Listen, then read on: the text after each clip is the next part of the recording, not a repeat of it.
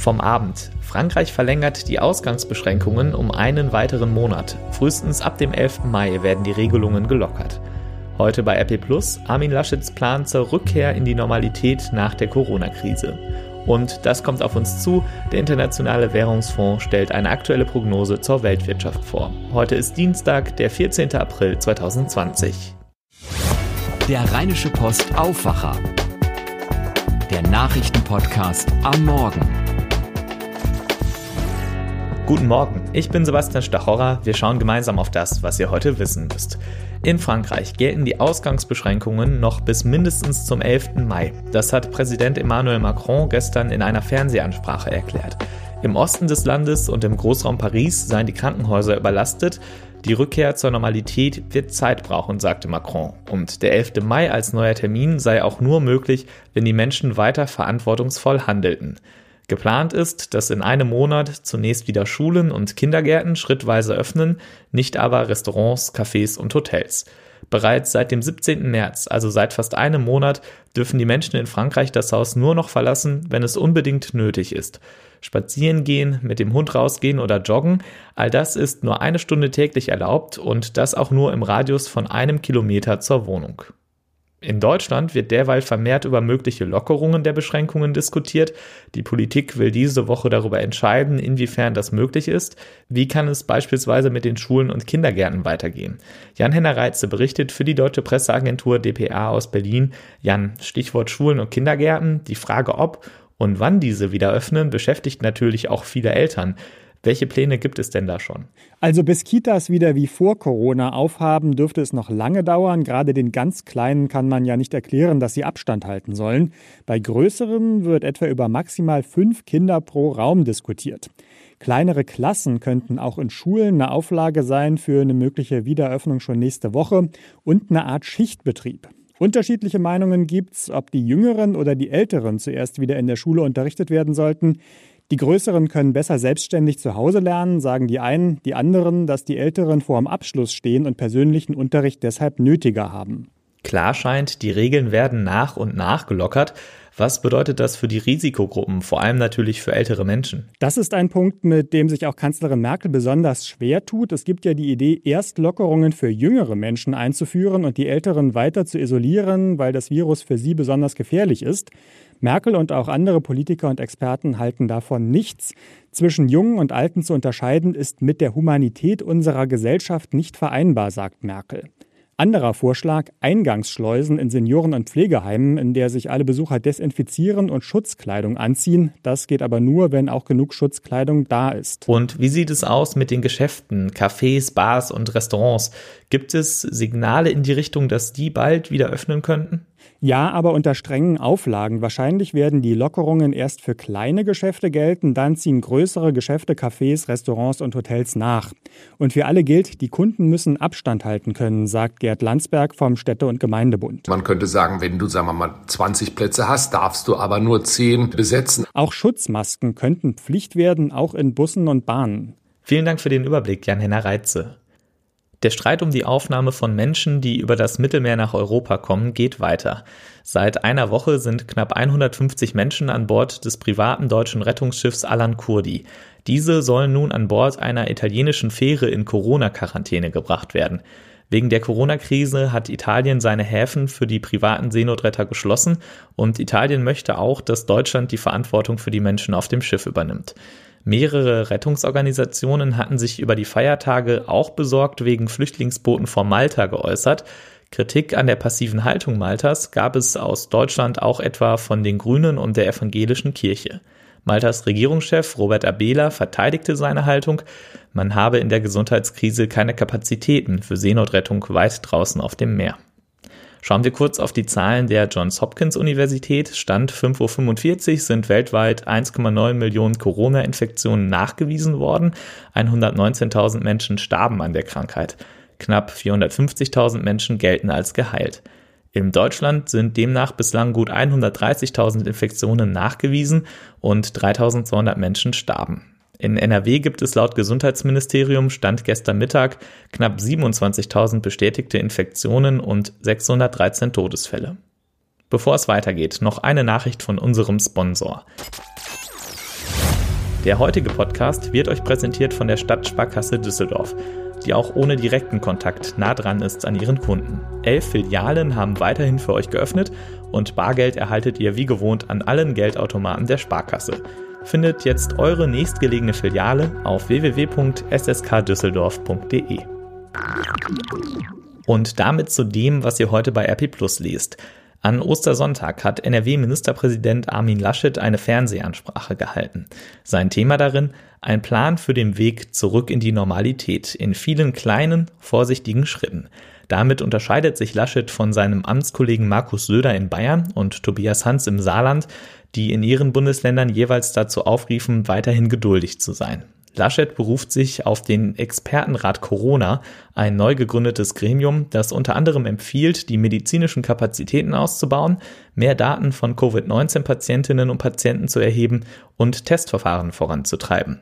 Mehr zu Laschets Plänen und wie die Opposition reagiert hat, schreiben Kirsten Bialdiga und Maximilian Plück im Politikteil der Rheinischen Post und bei RP Wenn ihr schon ein RP Plus Abo habt, dann kennt ihr vielleicht auch unser Angebot Audioartikel – jeden Tag wählen wir fünf der besten Artikel aus und lesen diese ein. Heute gehört dazu unter anderem die Geschichte eines Mannes, der in der vergangenen Woche wegen einer Infektion mit dem Coronavirus behandelt wurde. Der 43-Jährige ist einer von mehr als 40 Patientinnen und Patienten, die in der Uniklinik Düsseldorf versorgt wurden. Er beschreibt unter anderem, wie er sich da gefühlt hat. Ich hätte niemals gedacht, dass ich so froh sein könnte, durch mein Fenster auf eine Baustelle zu gucken, weil dort ab und zu Menschen zu sehen waren. Diese Situation hat mich unheimlich schwermütig gemacht. Ich erinnere mich daran, wie ich in diesem Zimmer saß, Musik hörte und in Tränen ausbrach. Wie konnte ich nur hier hinkommen? Ich bin 43. Ich gehöre nicht in die Risikogruppe. Echte Vorerkrankungen habe ich auch nicht.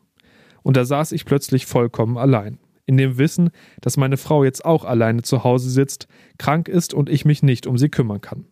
Wir konnten nur über unsere Handys Videotelefonieren. Das war unheimlich schwer auszuhalten. Die Ärzte und Pfleger haben sich wirklich unheimlich bemüht, auch Gespräche mit mir zu führen. Ich fühlte mich auch sehr gut aufgehoben. Aber es ist etwas ganz anderes, wenn man mit der Ehefrau, Freunden oder der Familie redet. Zum Glück hat mir ein Freund meine Gitarre und ein paar persönliche Dinge vorbeigebracht.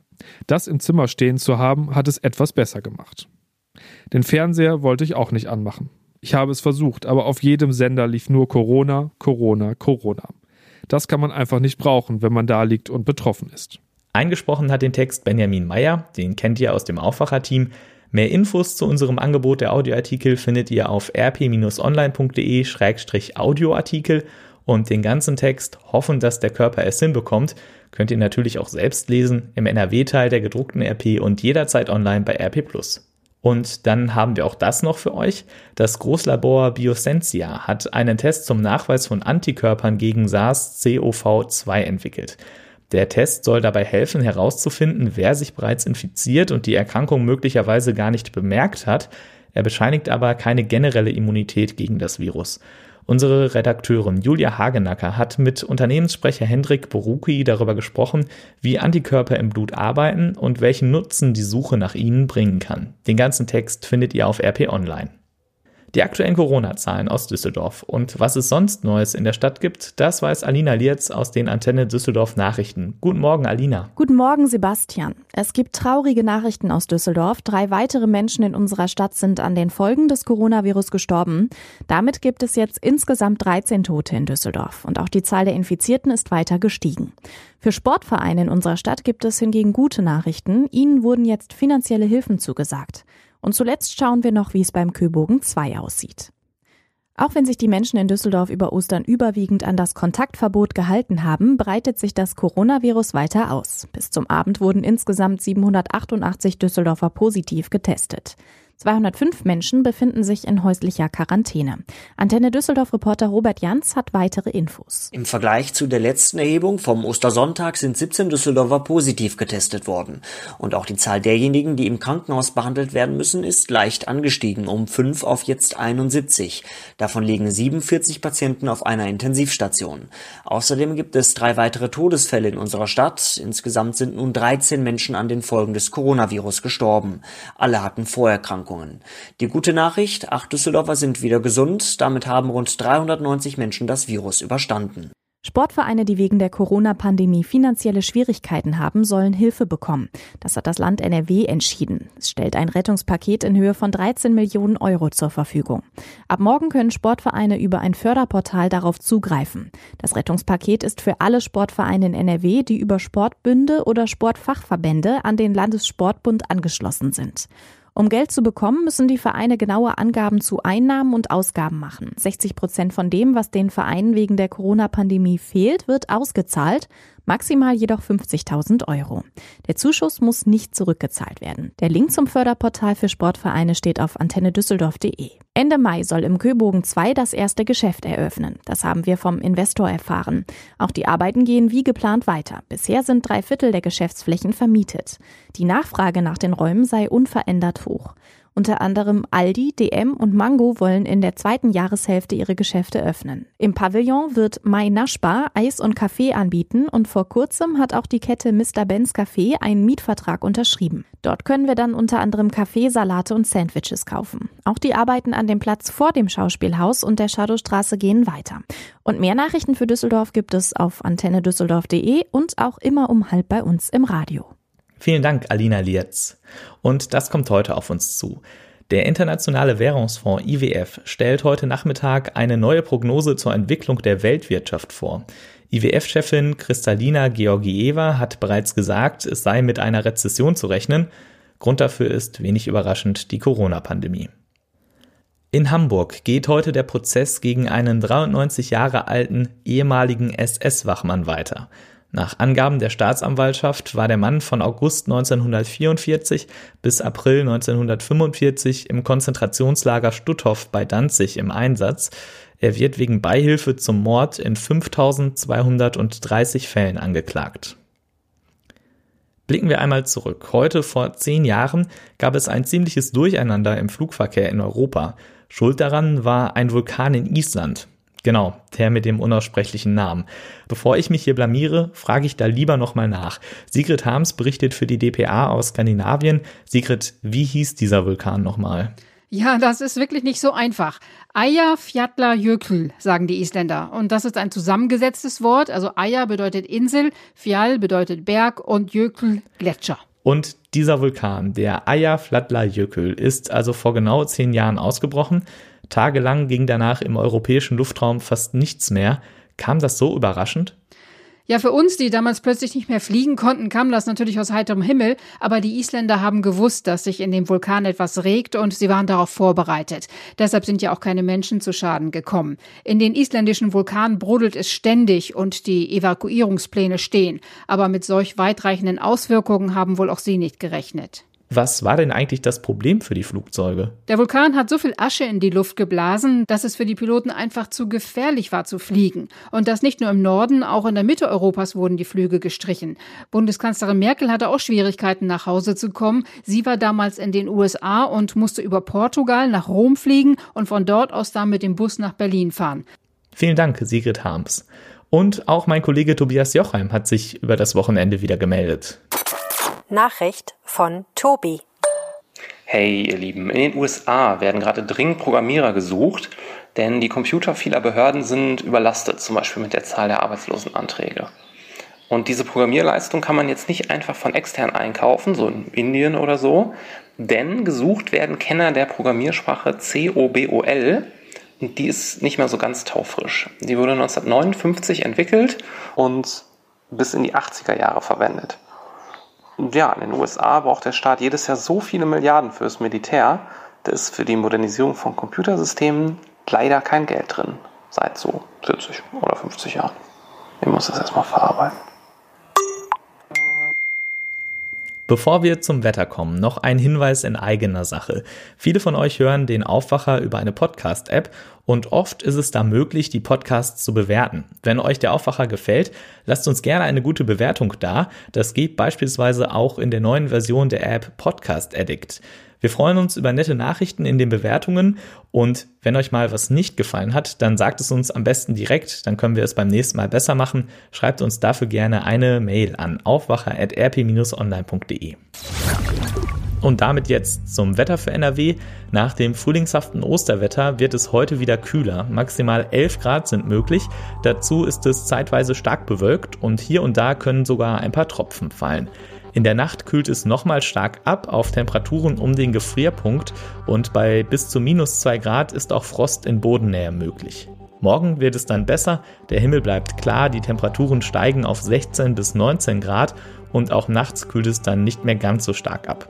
Übermorgen, am Donnerstag, bleibt es sonnig, höchstens ein paar lockere Wolken sind möglich und es wird nochmal wärmer, bis zu 23 Grad sind dann drin. T-Shirt-Wetter. Das war der Rheinische Post Aufwacher vom 14. April 2020. Ich bin Sebastian Stachorra. Bleibt gesund und macht's gut. Mehr bei uns im Netz www.rp-online.de